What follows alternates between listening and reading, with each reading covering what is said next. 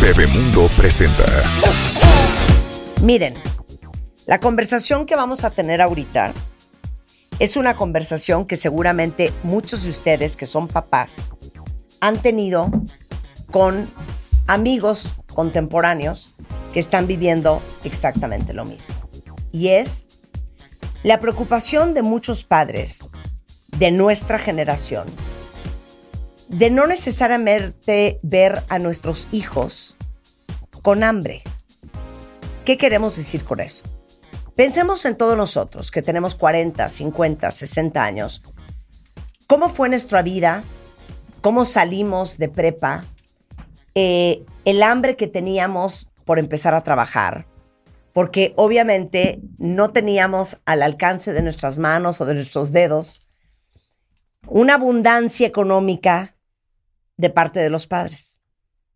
Y por eso muchos de nosotros empezamos a trabajar muy chicos. A lo mejor algunos de ustedes desde los 16 años, aunque fuera un verano, trabajando en la fábrica de tu, de tu conocido, del conocido de tu papá, de un tío, de un primo, de un amigo. O a los 19 saliendo de la carrera. Muchos de ustedes trabajaron mientras que hicieron su carrera.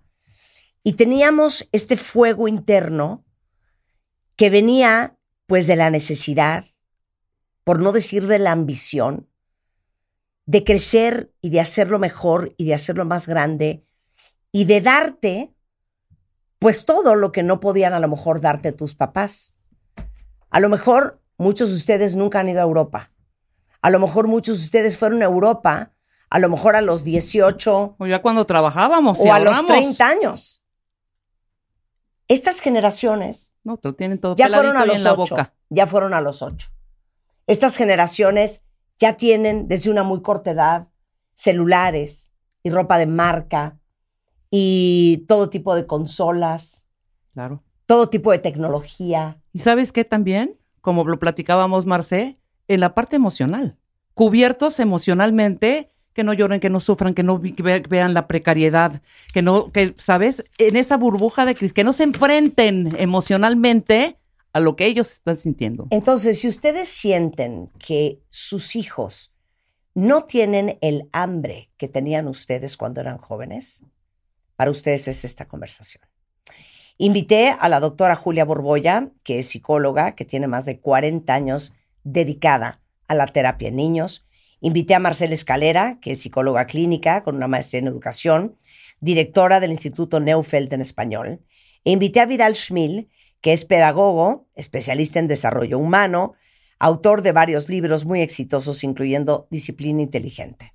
Bienvenidos a los tres. Gracias. Hola, gracias. Gracias. Esta es una conversación que solamente he oído yo o que solamente han oído los cuentavientes o ustedes tres han escuchado de sus pacientes de los padres de sus pacientes, de los que los rodean a ustedes, a lo mejor hasta de sus hijos, el mismo tema y la misma preocupación?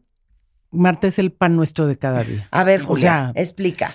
Sí, o sea, los, los, niños van al fútbol, se juega el equipo de fútbol, los niños pierden 8-0 y, porra, sorpre a los perdedores. bravo, bravo, campeones, no importa, o sea, entonces los niños no, no tienen una diferencia entre lo que es la derrota y lo que es la victoria, porque de todos modos va a haber sorpre, ¿no? O se muere el conejo, lo que dice Rebeca. Se muere el conejo y la mamá corre a buscar un conejo idéntico para que cuando el niño regrese del colegio no sufra el terrible trauma de que el conejo falleció. Sí, sí, sí. Entonces, claro, cuando muere el abuelito, pues ¿cómo le hacemos para reponerlo? O sea, sí, sí creo que estamos en una época del vacío de la abundancia, le llamaría yo el vacío de la abundancia. Y, algo importante es que esto no se da solamente en un nivel socioeconómico alto. 100%. Esto es importantísimo porque no estamos hablando de niños ricos, estamos hablando de niños que no pueden vivir el vacío porque no les damos esa oportunidad, que no pueden registrar la tristeza porque inmediatamente los quitamos de ese lugar. Y para eso no tienes que ser rico porque hay muchísimas personas que todo su salario, que todo lo que ganan lo invierten en el videojuego, en la ropa, como bien dijiste, en consolar a sus hijos para que no tengan esta, esta posibilidad de, de sufrir. Hoy queremos hacer hijos felices. ¿Y qué me dicen de la adulación? Ajá. En lugar de reconocer, adulas. O sea. Eres lo máximo. Give me five champions. me tienen hasta acá con el chavo. Este, y, y esa adulación lo único que hace es distorsionar la realidad que tiene de sí mismo, la percepción de sí mismo. O sea, cuando tú no reconoces, sino adulas, exageras, en un afán ansioso de no producir esa frustración que se menciona, pues lo único que estás generando son personas con ciertos rasgos, con una tendencia, no quiero diagnosticar, pero hacia el narcisismo. Claro. Entonces, realmente sí es muy importante moderarse. Claro, porque de ahí viene que a lo mejor ustedes lo están viviendo cuentavientes con sus hijos, que los niños crean que literalmente el mundo gira alrededor de ellos. Es que gira. Ah, eh, eh, y es que, es que, es que, es que sí gira. El otro día moríamos de risa, no sé con quién de ustedes lo estábamos platicando, que decía Rebeca, bueno, ¿y qué tal los niños que deciden dónde se va a ir a comer el domingo? Ah, Les llamamos niños alfa, que están a cargo, están a cargo. ¿verdad? Niños alfa. Que dices, oigan, el domingo 100% vamos a ir todos a comer pozole. Y de repente tu hijo, Ah, no. Si no es pozole, yo no voy. Oye, pero a los cuatro años. Exacto. No, mi amor, pero está bien rico, te encanta, sí, pero yo no quiero. Quiero McDonald's. Corte A, toda la familia tragando en McDonald's. ¿Me entiendes? Con tal de que el niño vaya y que no vaya de jeta. Y con tal de que el niño no arme un escándalo. Exacto. también hay, hay maneras de persuadir. Entonces, si no se hace lo que yo quiero, te voy a poner en ridículo en el súper o en el restaurante. voy a gritar y todos los vecinos se van a enterar. Oye, o voy a estar de jeta toda la comida y a ver cómo te la pasas en el pozole. Una habilidad. Con el amor no es suficiente por parte de los papás. Entonces, tenemos que tener, desarrollar habilidades. Y una de ellas es esa, justamente, ¿cómo hago para no alterarme cuando mi hijo me está poniendo ojos de huevo cocido, cuando está jetón, cuando... ¿Qué te, pareció? Mm, bien. Nada es suficiente. Entonces, es una habilidad a desarrollar, Marta. Entonces, en realidad, cuando los niños están adulados, quieres estar complaciéndolos para, como bien dijo Marcela, es un mito querer que tu hijo siempre esté feliz, es una es un absurdo, es un sinsentido. Es un sinsentido, pero les voy a decir otro ejemplo que estaba yo pensando el otro día. Cuando yo era chiquita, Navidad era todo. Claro. Porque te iban a regalar. Sí, sí, sí. Cosas que no te tocaban el resto del año. Por supuesto. ¿No?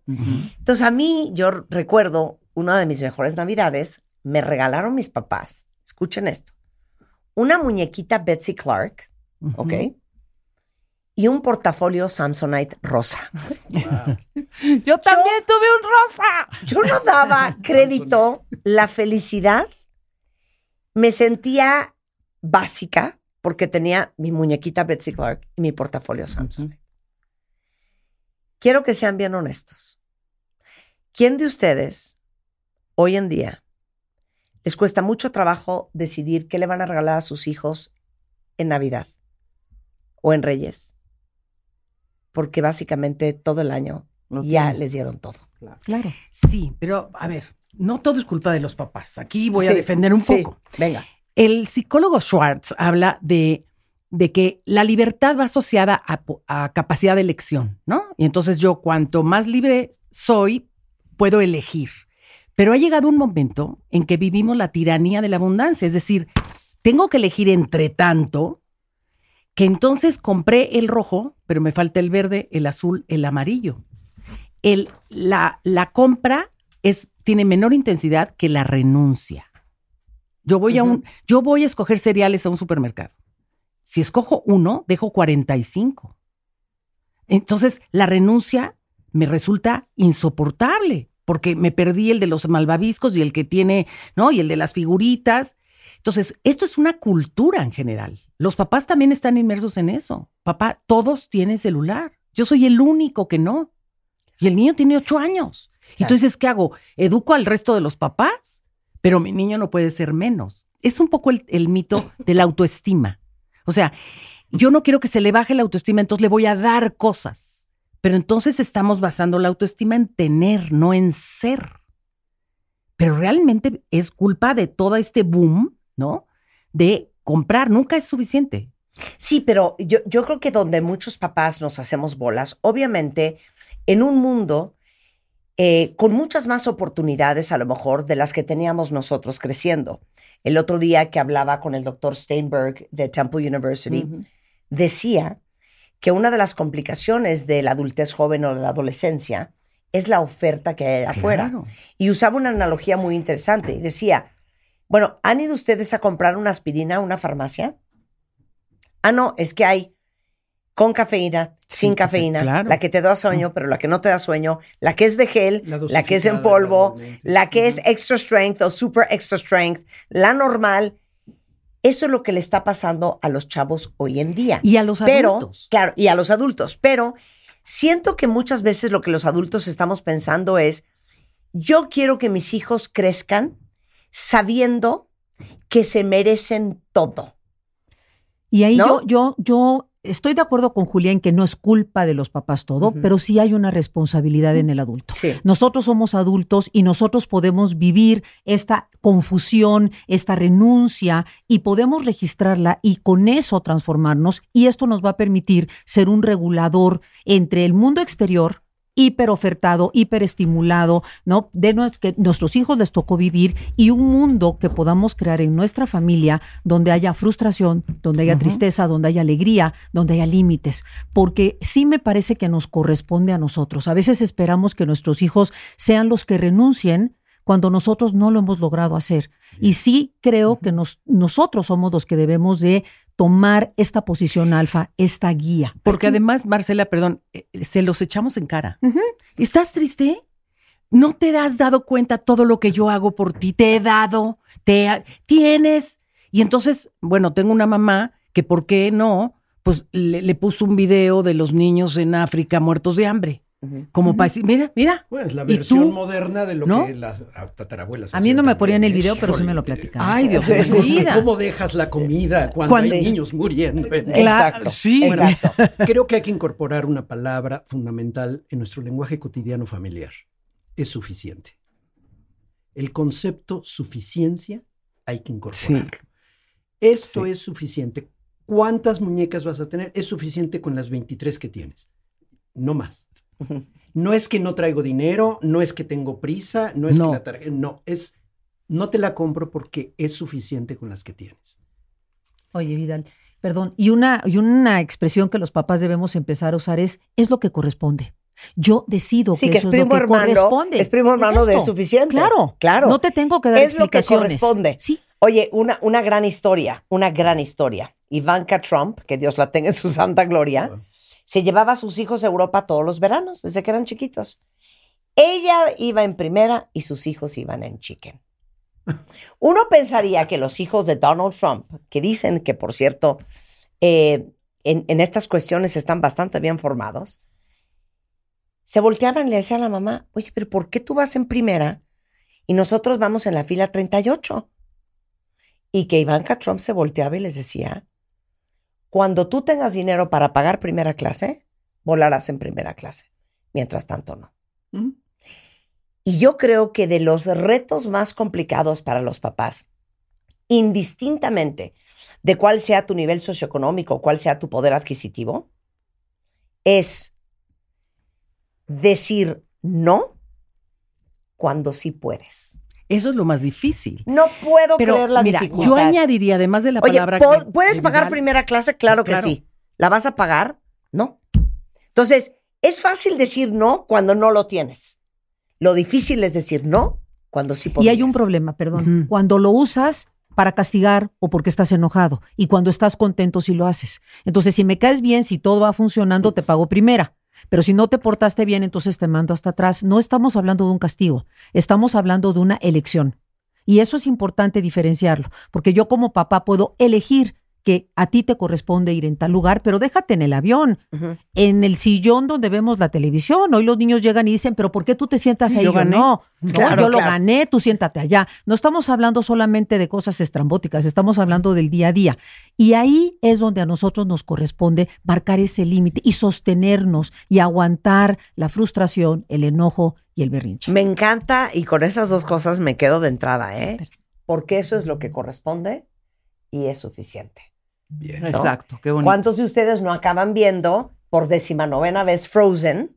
Porque el niño ya tiene la tele secuestrada. Sí, claro, por supuesto. O comiendo a la 1.30 de la tarde porque el labregón de 14 años se pone de malas si no come si no come a esa hora. Exacto. ¿no? O yendo a comer a donde el niño quiere ir a comer y así de los ejemplos más irrelevantes. No, y nosotros también. Podríamos tener un, un continuo de la suficiencia. Hablamos en un extremo está la escasez, que no se trata de producir escasez en la vida de tus hijos, pero en la abundancia, el exceso es el otro extremo de ese continuo. El punto medio es esa suficiencia.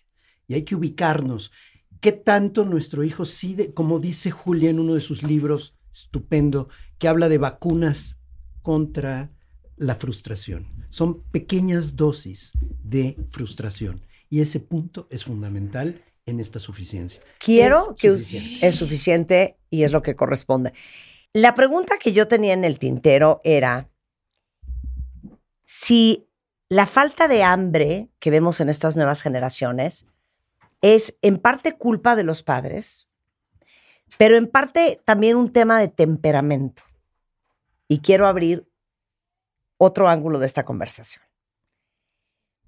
Cuando yo tenía 13 años, eh, mis papás recién divorciados, mi mamá pues batallando, nos mandaban el verano a casa de una tía en Florida.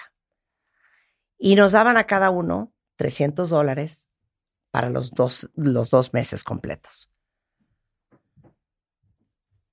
Eso era suficiente para mi mamá o eso era para lo que alcanzaba o eso era lo que para mi mamá correspondía. Mis otros dos hermanos estaban muy contentos con los 300 dólares. Yo no.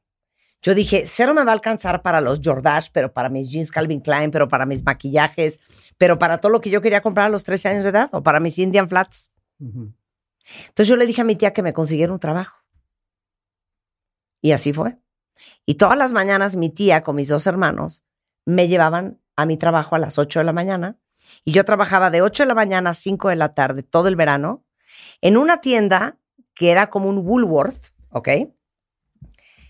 Doblando ropa, poniendo la ropa en el lugar correcto de la tienda, poniendo precios y etiquetando para ganarme 300 dólares más. O sea, fuiste ilegal. Fui un ilegal, una trabajadora ilegal y ¿sabes qué? ¿Cómo se dice? Eh, abuso, trabajo infantil. Además. Trabajo infantil, es correcto. Sí. ¿Por qué yo sí quise hacer eso y mis otros hermanos les doy igual? Mi pregunta es, ¿es un tema de temperamento y de personalidad que unos hijos tengan más hambre que otros o no?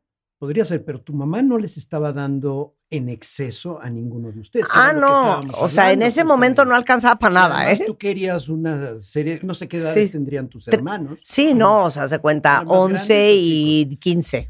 Yo estoy de acuerdo que hay gente que le pide a la vida menos y hay gente que le pide a la vida más, ¿no? Y como está, o sea, como, como, como le pide a la vida es el esfuerzo que hace, ¿no? Pero también creo que así como Vidal decía que la palabra clave era suficiente, la palabra clave ahora es esfuerzo. O sea, si yo estoy acostumbrada a imprimir esfuerzo para obtener algo, me parece lo más natural. Eh, la palabra esfuerzo está dentro de, tu, dentro de ti y entonces tú dices, ah, bueno, pues trabajaré. A lo mejor tu hermana dijo, no, yo estoy en verano, quiero descansar, ¿no? Y, y para ella descansar tenía un valor mayor que para ti, para ti tenía un concepto de bienestar en ese momento. Entonces hay gente que le pide pues un perro, un departamento, unos hijitos y, y, llegar a las cinco a mi casa a ver la tele. Y está muy feliz y esto no está mal. Pero si, si un niño vive sobreexigido y vive con todo sin saber de dónde sale, o sea, asumiendo que así va a salir, pues obviamente nadie le pidió un esfuerzo para conseguirlo. ¿sí? Tengo un caso eh, de una chica que le mandó un recado a su papá, su mamá se fue y ella está sola en un departamento. Y entonces el papá le dice, los papás están divorciados, y el papá le dice, este, pues no, tú no puedes vivir sola en un departamento, te tienes que venir a vivir conmigo. No, es que no estoy lista, no, no estoy preparada para esto, no me gusta estar contigo. Este, yo necesito mi espacio. Ay, no, no, la, chica de 15 años. Yo necesito mi espacio y, ¿no? O sea, entonces el papá le dice, entiendo muy bien, muy, muy inteligente el papá, la verdad, entiendo perfecto tu necesidad de espacio, porque no le compró el boleto, como dices tú, Vidal, no se, eh, no se le exaltó, ¿no? Muy bien, entonces esto implica que tú eres independiente, ¿ok? Entonces el chofer, el coche, la mesada, la tarjeta de crédito, la voy a retirar porque esto ya... Y el departamento. Y el departamento, o sea, y, me habla los dos días del papá diciendo, no ha pasado nada. No, no, espérate. Tiene que treparse un camión, tiene que saber lo que es, no tengo un solo centavo, tiene que vivirla.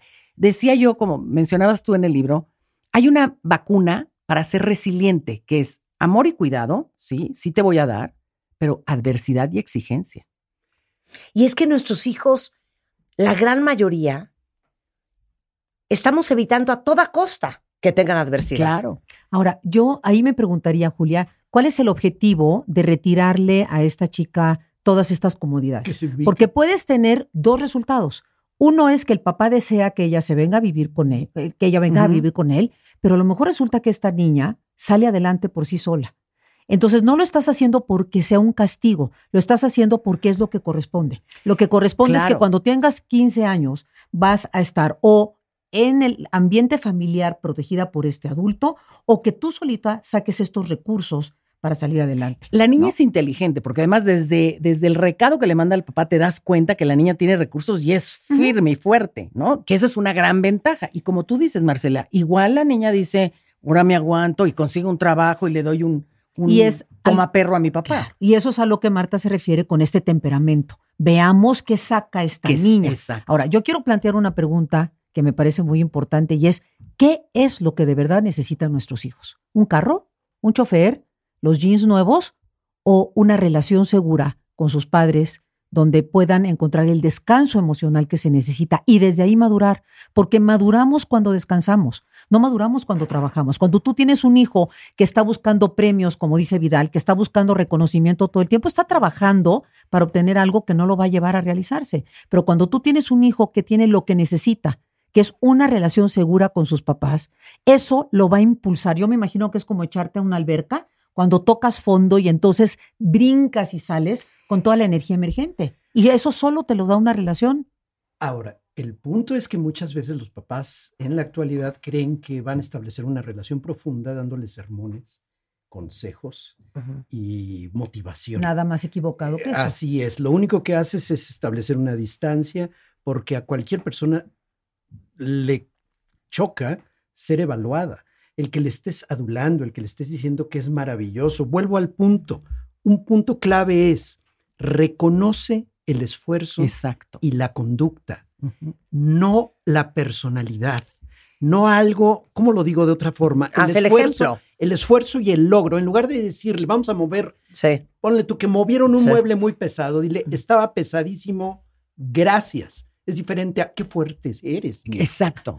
Cuando no es dibujo, claro. el dibujo no es que eres un artista, es el mejor dibujo que he visto en mi vida. Es, oye, con qué cuidado lo coloreaste. Vi que no te saliste de las rayas. Vi que te tomaste tiempo pensando cómo ibas a colocar esta casita y este muñequito. Describes lo que hace, reconoces nada más que hubo un proceso, pero no vas a dar este cacharlos en el éxito, cacharlos en el éxito, marcando el éxito. Hicieron un experimento, a unos niños les pusieron unos problemas a resolver y les al final a unos les dijeron qué inteligentes son y a los otros les dijeron qué gran esfuerzo hicieron.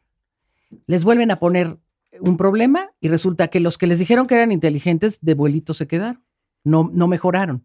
A los que les reforzaron qué esfuerzo hiciste, hicieron más esfuerzo. Es que le regalas reputación. Claro. Eres el mejor, eres la más inteligente. ¿No va a poner en riesgo ese prestigio que le obsequiaste? Porque se lo obsequiaste sin haber hecho el menor esfuerzo. Entonces, si mi mamá piensa que soy inteligente, no voy a ponerme ni desafíos ni en riesgo esa idea que tienes de mí. Y cuando aplicamos una prueba de IQ, Vidal, y tenemos un niño con este perfil, cuando no sabe, se queda callado y dice, ya me cansé.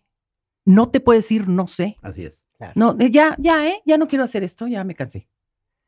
O sea, porque no puedo decir no sé. porque soy el no, pero aparte están abriendo, están abriendo un abanico horrendo porque tanto que hemos hablado en este programa sobre las etiquetas, de cómo cuando adulas de esa manera, le estás poniendo encima esa etiqueta al hijo de la cual difícilmente en el futuro se va a poder, es una losa, se va a poder quitar.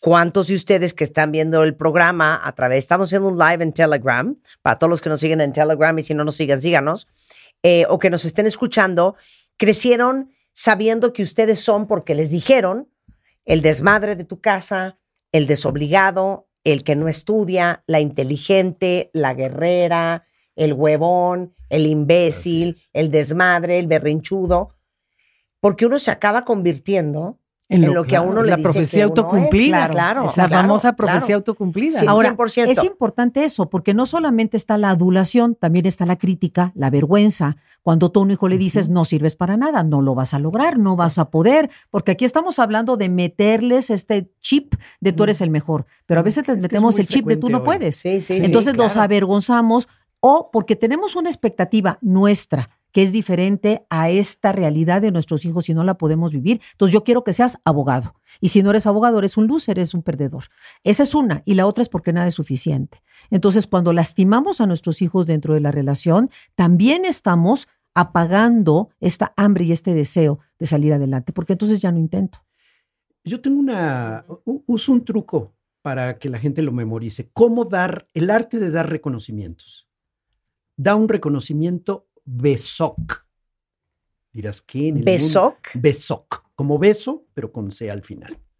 Son las siglas para ver las cinco características que debe tener un buen reconocimiento. Breve, breve, por favor, ¿podremos? Porque soltamos la motoboca. Y... breve, específico. ¿Qué conducta hizo bien? ¿Qué esfuerzo? Sincero dáselo cuando verdaderamente hizo el esfuerzo, no se lo regales. Oportuno, no en la Navidad o en su cumpleaños, con lágrimas en los ojos, cuando ocurre. Y cálido, con calidez, eso es Besoc. La técnica es, para que no se buenísimo, te olvide, Besoc, breve, específico, sincero, oportuno y cálido. Ok, me encanta. Vamos a movernos de edad.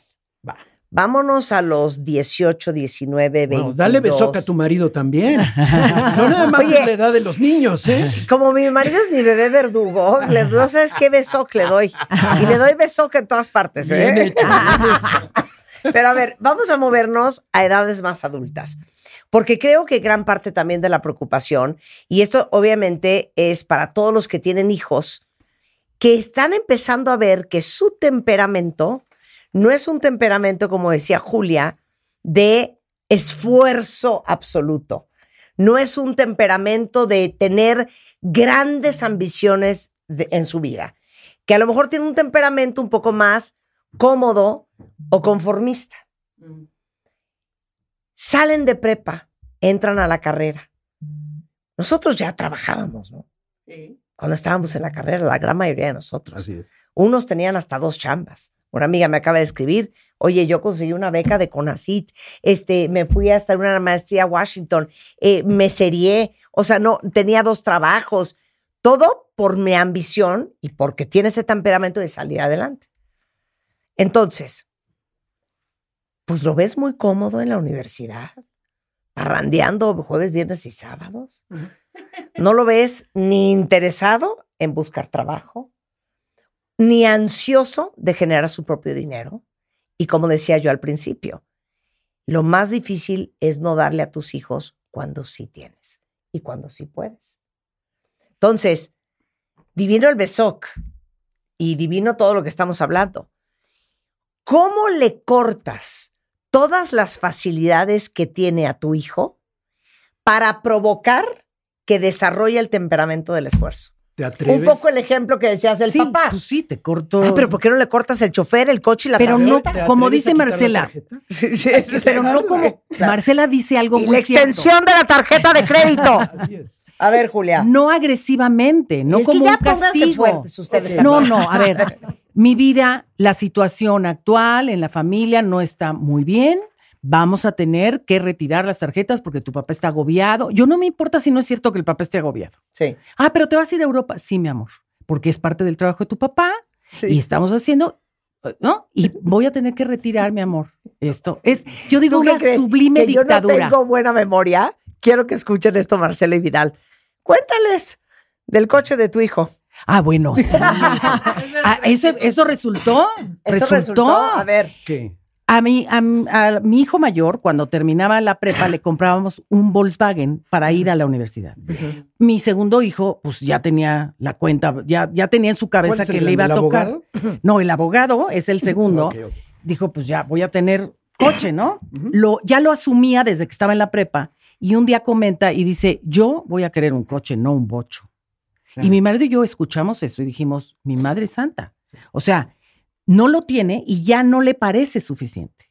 Entonces le dijimos, mi hijito, papá y yo, no estamos, a la hora que ya le tocaba el coche, nos pusimos de acuerdo, mi marido y yo le dijimos, mi hijito, pues no es, ahorita papá no está con, no tiene el dinero, no vamos a poder, este, comprarte el coche. Lo peor de todo fue cómo contestó. Yo puedo ayudar. Yo los puedo ayudar en algo. O sea, yo me sentía perro callejero. Te sientes bien culpable porque el muchacho se empatizó. No, mi amor, muchas gracias, no. Este, no se trata de eso, simplemente. Pero entonces luego reaccionó y dijo, ¿y cómo me voy a ir a la universidad? Porque él asumía que la gente se movía en los coches. No había tomado en cuenta que había camiones, metro, este, ¿no? Sí. Eso le sirvió muchísimo un semestre, eh, o no sé si dos, hasta que queríamos de verdad mi esposo y yo ir a Europa. Y dijimos, no, no, como si está mal la situación, ¿no? Entonces decidimos que, mira, pues ya, tu papá y yo ya estamos mejor y ya le compramos su bocho. Fue el bocho más encerado de toda la Volkswagen. O sea, lo apreció, lo quiso. Pero eso es lo más complicado. Haber podido comprarle el bocho al niño sin no hacerlo. Eh, Solo porque se volteó y dijo, Ah, no, pero yo no un bocho no quiero, yo quiero un coche de verdad. Claro. Es que eso ah, era no, castigado para siempre. Pero, no, pero no queríamos castigarlo porque eso no era su culpa. Exacto. es que ese es el punto, que no tienes que castigar. Y tú dices, seamos más fuertes, pero la fortaleza viene de la relación. Marta. Y cuando tú, lo que yo interpreto, lo que Julia y su esposo hicieron, como que dieron un espacio para que su hijo pudiera surgir como su persona. Es que no damos esos espacios. Y yo te voy a decir, así como BESOC, yo tengo otras siglas que podemos usar y que se llaman red. Lo que de verdad necesitan nuestros hijos es relación, es un vínculo seguro con los adultos de su vida, espacio para poder emerger y convertirse en su persona y descanso.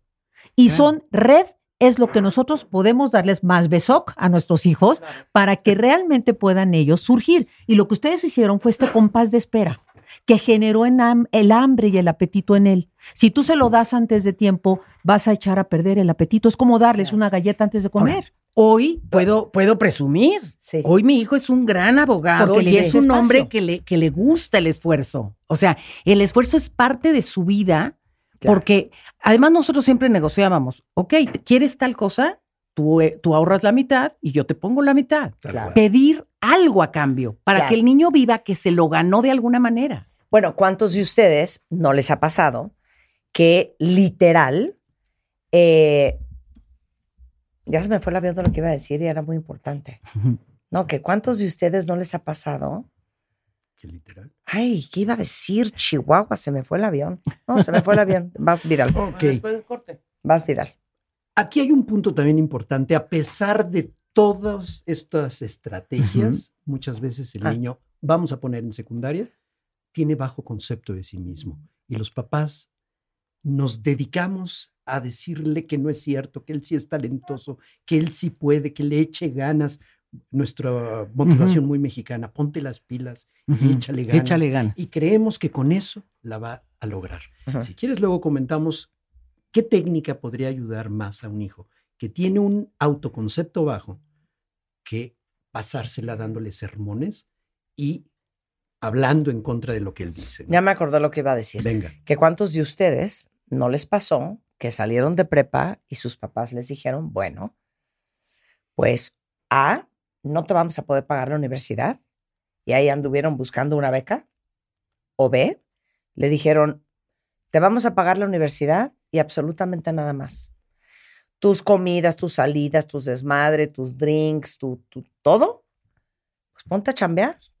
Yo, Julia, yo estuve becada toda la universidad y yo trabajaba en dormitorios, vivía, estudiaba en la Universidad de las Américas de Puebla y todas mis amigas iban de puente y yo me quedaba contestando el teléfono o fumigando. Y eso te forma. Y no era porque mis papás me hubieran castigado, era porque verdaderamente no podían por una situación familiar.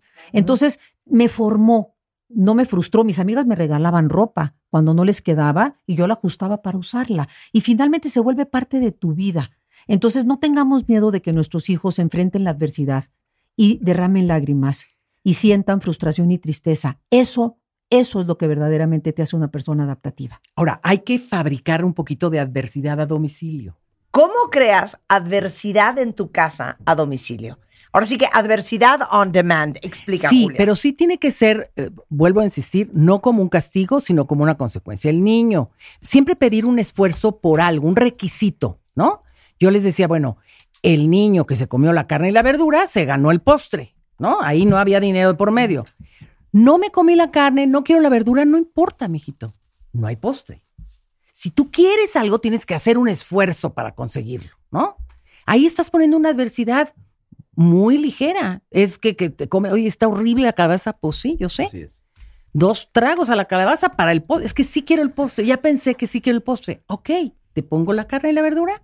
Así, lindo. Yo siempre digo, muy suave en la forma, pero muy firme en el fondo quiero el iPhone modelo último, no sé qué. Ok, ¿cuánto cuesta? Haz la cuenta. ¿Cuánto te doy de mesada? Ve juntando. Cuando obtengas este porcentaje, yo te pongo el otro. ¿No? Un poco como, o sea, siempre pedir esfuerzo. Entonces la gente se acostumbra al esfuerzo. ¿Quién nos trae las medallas olímpicas? Los paralímpicos. Los paralímpicos siempre traen más medallas que los normal, los gente que tiene todas sus facultades. ¿Por qué? Porque el esfuerzo es parte de su vida cotidiana. El esfuerzo no es nada extraordinario. Un niño que no hace esfuerzo porque me abrochan las agujetas, me ponen la camiseta. No, mejor le compro tenis con velcro. Eh, ándale. evitar Ahorro. Adversidad a domicilio es los tenis y pero tenemos prisa. El sábado, el sábado te dedicas a la clase de atar agujetas.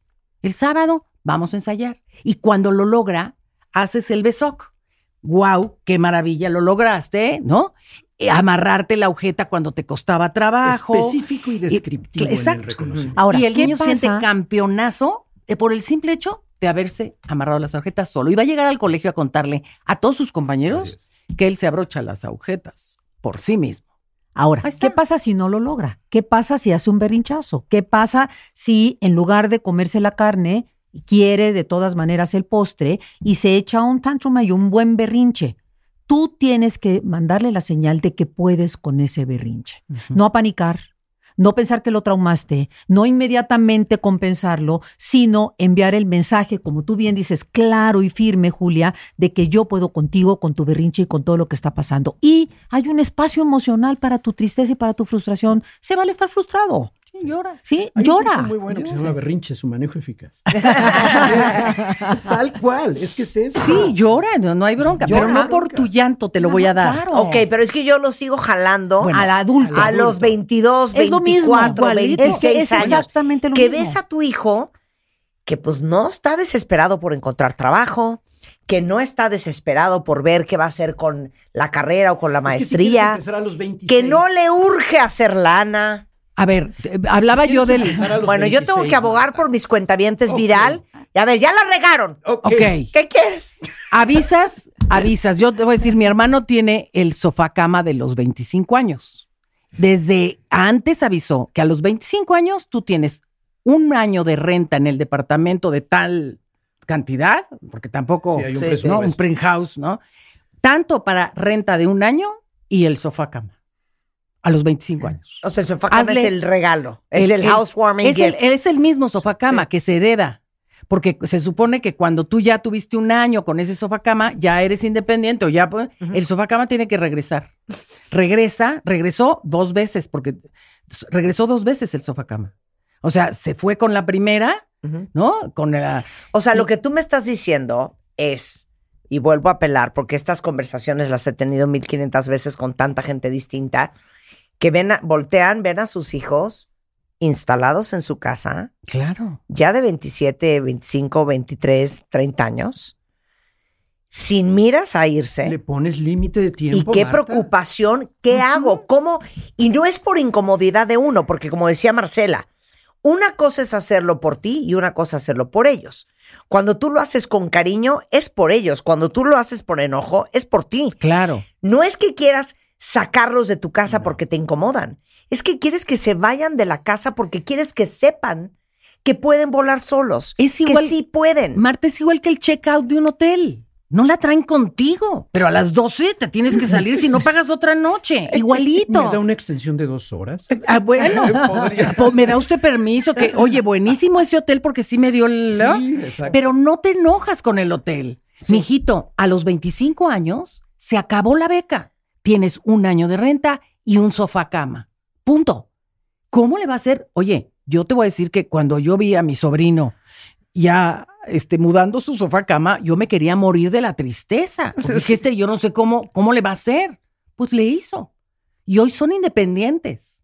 Y tienen un recuerdo del sofá cama entrañable. Bueno, entonces pon un límite, Marta, respondiendo a tu pregunta. ¿Cómo le haces para no sentirte la más maldita del mundo? Sí, sí, sí. Ponle un límite de fecha.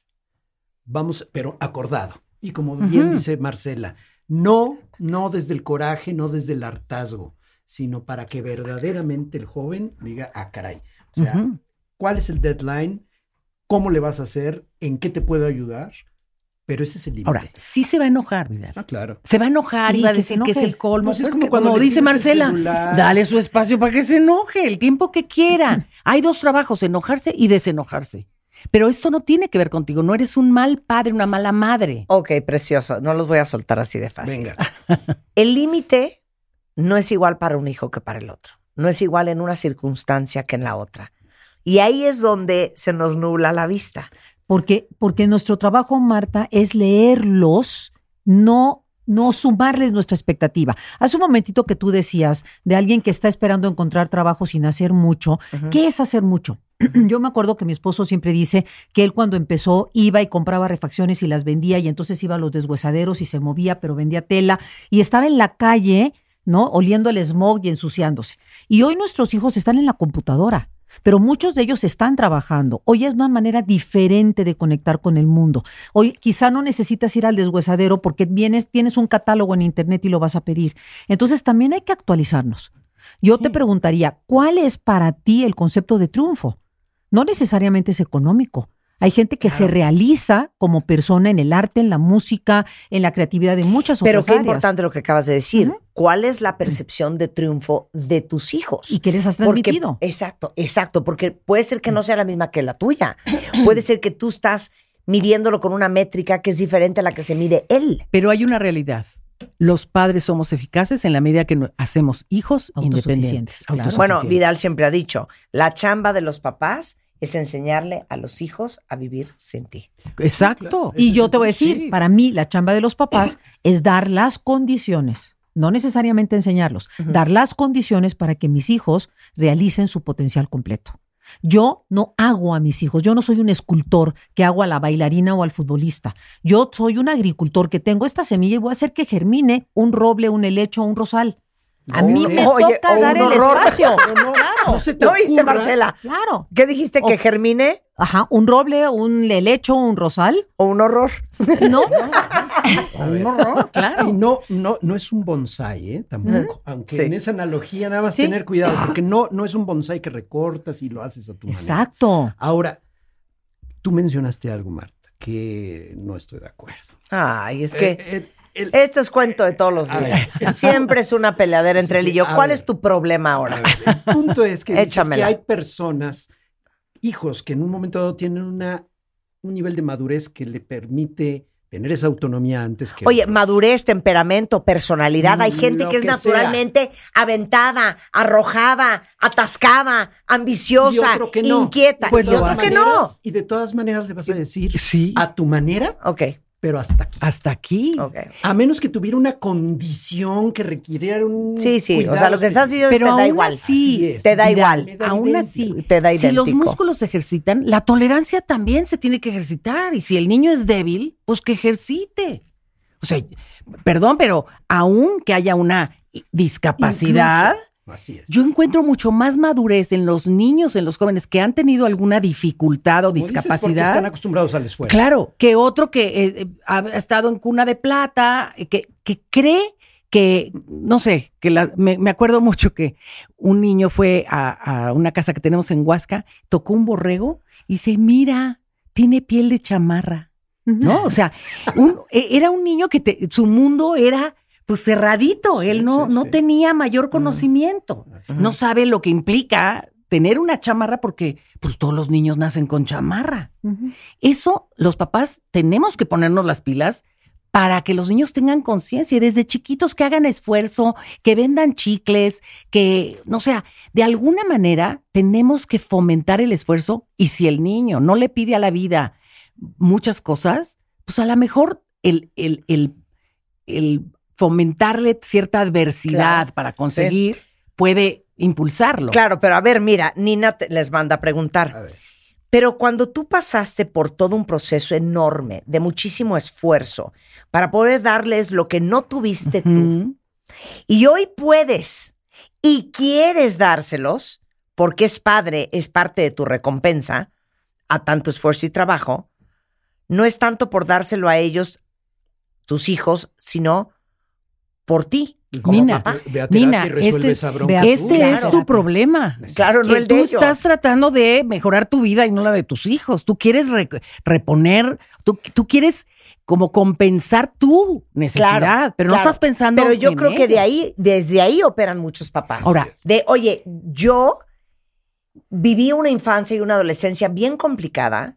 Yo no quiero que mis hijos vivan lo mismo y por eso yo les doy a manos llenas. Pero Dios, déjenme decir esto. Dale a tus hijos lo que sí tuviste.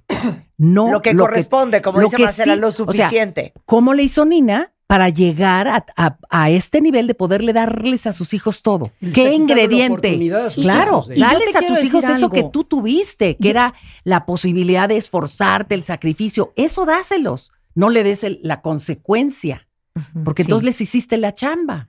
Y la otra cosa es que estamos hablando de retener, ¿no? Este, este esta eh, austeridad de la que estamos hablando, pero yo sí quiero poner esta línea que no tiene que ver con el cariño ni con el afecto. No. O sea, lo que todos nuestros hijos necesitan a los tres años, a los 13, a los 23, a los 33 o a la edad que sea, es una relación segura con ese adulto que es su figura en la vida. Y eso es lo que no hay que limitarles, porque a veces pensamos que si no lo hizo, le dejo de hablar. Y si no lo hizo, yo no le llamo. Y a nosotros nos corresponde estar. Cuando estamos hablando de limitar, es todo este tema ha sido acerca de cosas y recursos materiales, pero también aquí entran las emociones. Cuando un hijo vive en abundancia emocional, no de consentimiento, no de apapacho excesivo, sino de la certeza y la seguridad que tiene una relación segura con el adulto de su vida, ahí hay abundancia. Ser responsivo. Ahí hay abundancia. Responsivo emocionalmente y combinarlo con exigencia. Claro. Soy responsivo a lo que sientes, pero te exijo. Pero no te limito al afecto. Claro, y no, no uso el afecto como una moneda de cambio. Ah, nunca. nunca, ah, bueno. Eh, ¿Quieren que expliques algo que querías decir hace como 40 minutos? que era de cómo manejas a niños de secundaria de prepa que tienen una pobre autopercepción. Primero, espejeando y verbalizando por ellos la el sentimiento que tienen. ¿Cómo? Vamos a poner que el niño dice, es que no soy bueno para nada, no sé ni qué voy a hacer. En lugar de decirle, no, mijito, tú sí puedes. No, eso es argumentar en contra y nada más va a haber pleito.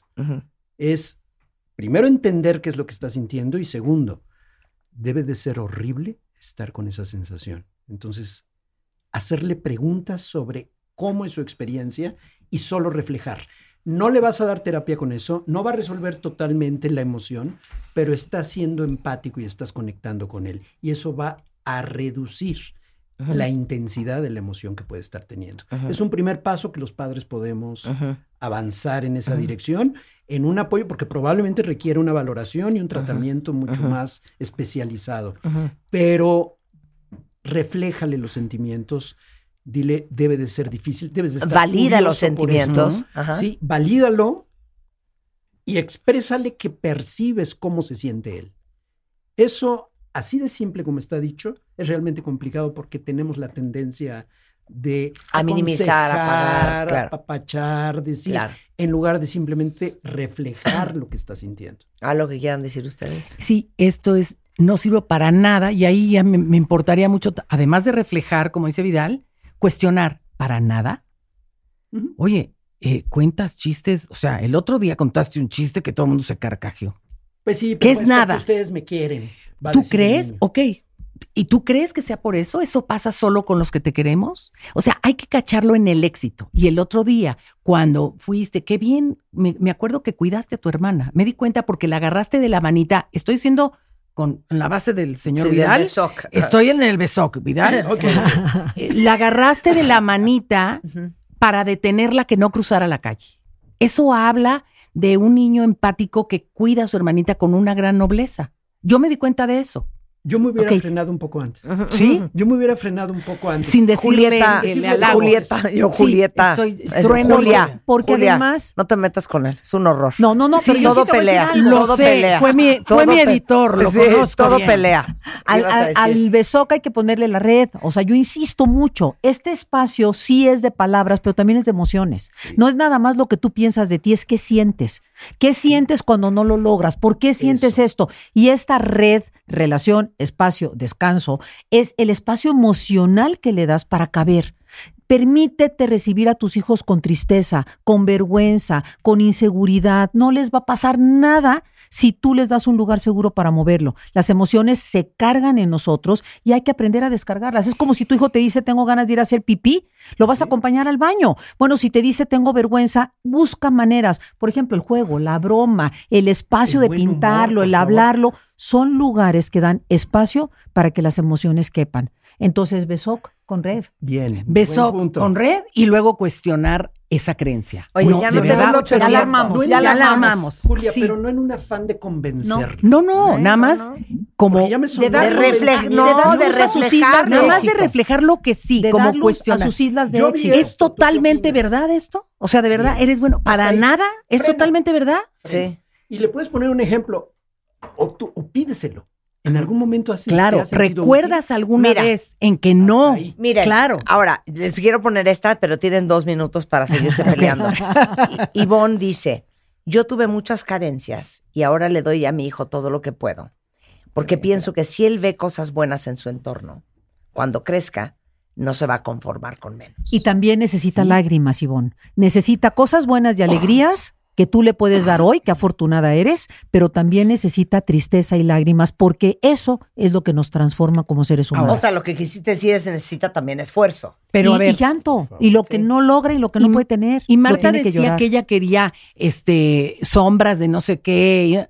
¿Y por qué las que cuando cuando con tus, jeans y tus, oye mis jeans Cherokee. Pero de dónde o sea obviamente tus papás te dieron un nivel de vida que te permitía conocer eso. Por eso lo buscabas. Ahí estoy de acuerdo Sí. Pero, pero no necesariamente te lo compraron. No, no me lo Yo ya te enseñé cómo es vivir bonito. Sí. Ahora, búscate. Dale, dale, dale. Sí, eso, eso me parece válido. Bueno, podemos hacer una comuna en donde vivamos todos con ustedes tres. Eh, y estemos juntos todo el día y podemos llevar también a nuestros hijos a vivir ahí. Creo que sería una buena iniciativa. Sí, sería una gran iniciativa. Eh, ahora sí que le, te digo una cosa, no, una escuela para padres. Vale. Una escuela para padres. Sí, porque no nacemos sabiendo ser padres. hay que aprender, hay que informarnos y de verdad, hay que recurrir a un experto para que nos acompañe en este camino, que es el más importante. Es que no y el más complicado. y, no. atención. Ni buenas intenciones. a ver, ¿tú qué harías si en un quirófano estás por ser operada y el doctor dijera, ya acabé mis tutoriales y yo amo mucho a mis pacientes y yo creo que va a salir adelante con mi esfuerzo. No, no, Sales corriendo de ese momento. o sea, tú necesitas habilidades, necesitas conocimiento. No es algo que solo por intuición. Sí, no. Claro. Necesitas desarrollar habilidades y prepararte permanentemente. Y la intuición tiene que ser informada. Y es importantísima, pero te tienes que informar. Y quitarte la culpa, porque la culpa es soltera, nadie la quiera, ¿no? Y entonces por culpa haces. Culpa y, culpa y miedo. La doctora Julia Borboya está en GP Julia Borboya en Twitter, Grupo Julia Borboya en Facebook. Y les voy a poner ahorita en mi Twitter, Alex, los teléfonos de Julia Borboya. Marcela Escalera es Marcela Escalera Oficial en Instagram y eh, la página es Siembra Vínculos. Con tus hijos. Con tus hijos.com. Y la página también es www.marcelescalera.com. Perfecto. Vidal Schmil, escuela-padres, escuelaparapadres.com, que también tiene muchísimo contenido, igual que Marcela y Julia, en sus páginas de internet y en redes sociales, escuela-padres. ese es en X. En, Facebook es Escuela para Padres de Vidal Schmil. Gracias. Al contrario. Gracias. Los quiero. A ti también, Vidal. No lo creas. A ti también. Regresando del corte, vamos a hablar de el corazón y del gran problema de las enfermedades cardiovasculares y luego cómo cuidas a los ah, perros viejitos. Tus mascotas, en ¿Y qué es viejito? ¿A partir de qué edad ya es un perro viejo? Al regresar, no se vaya. Entra a wradio.com.mx. Checa más información de nuestros invitados, contenidos y escucha nuestro podcast. Marta de Baile 2023. Estamos donde estés.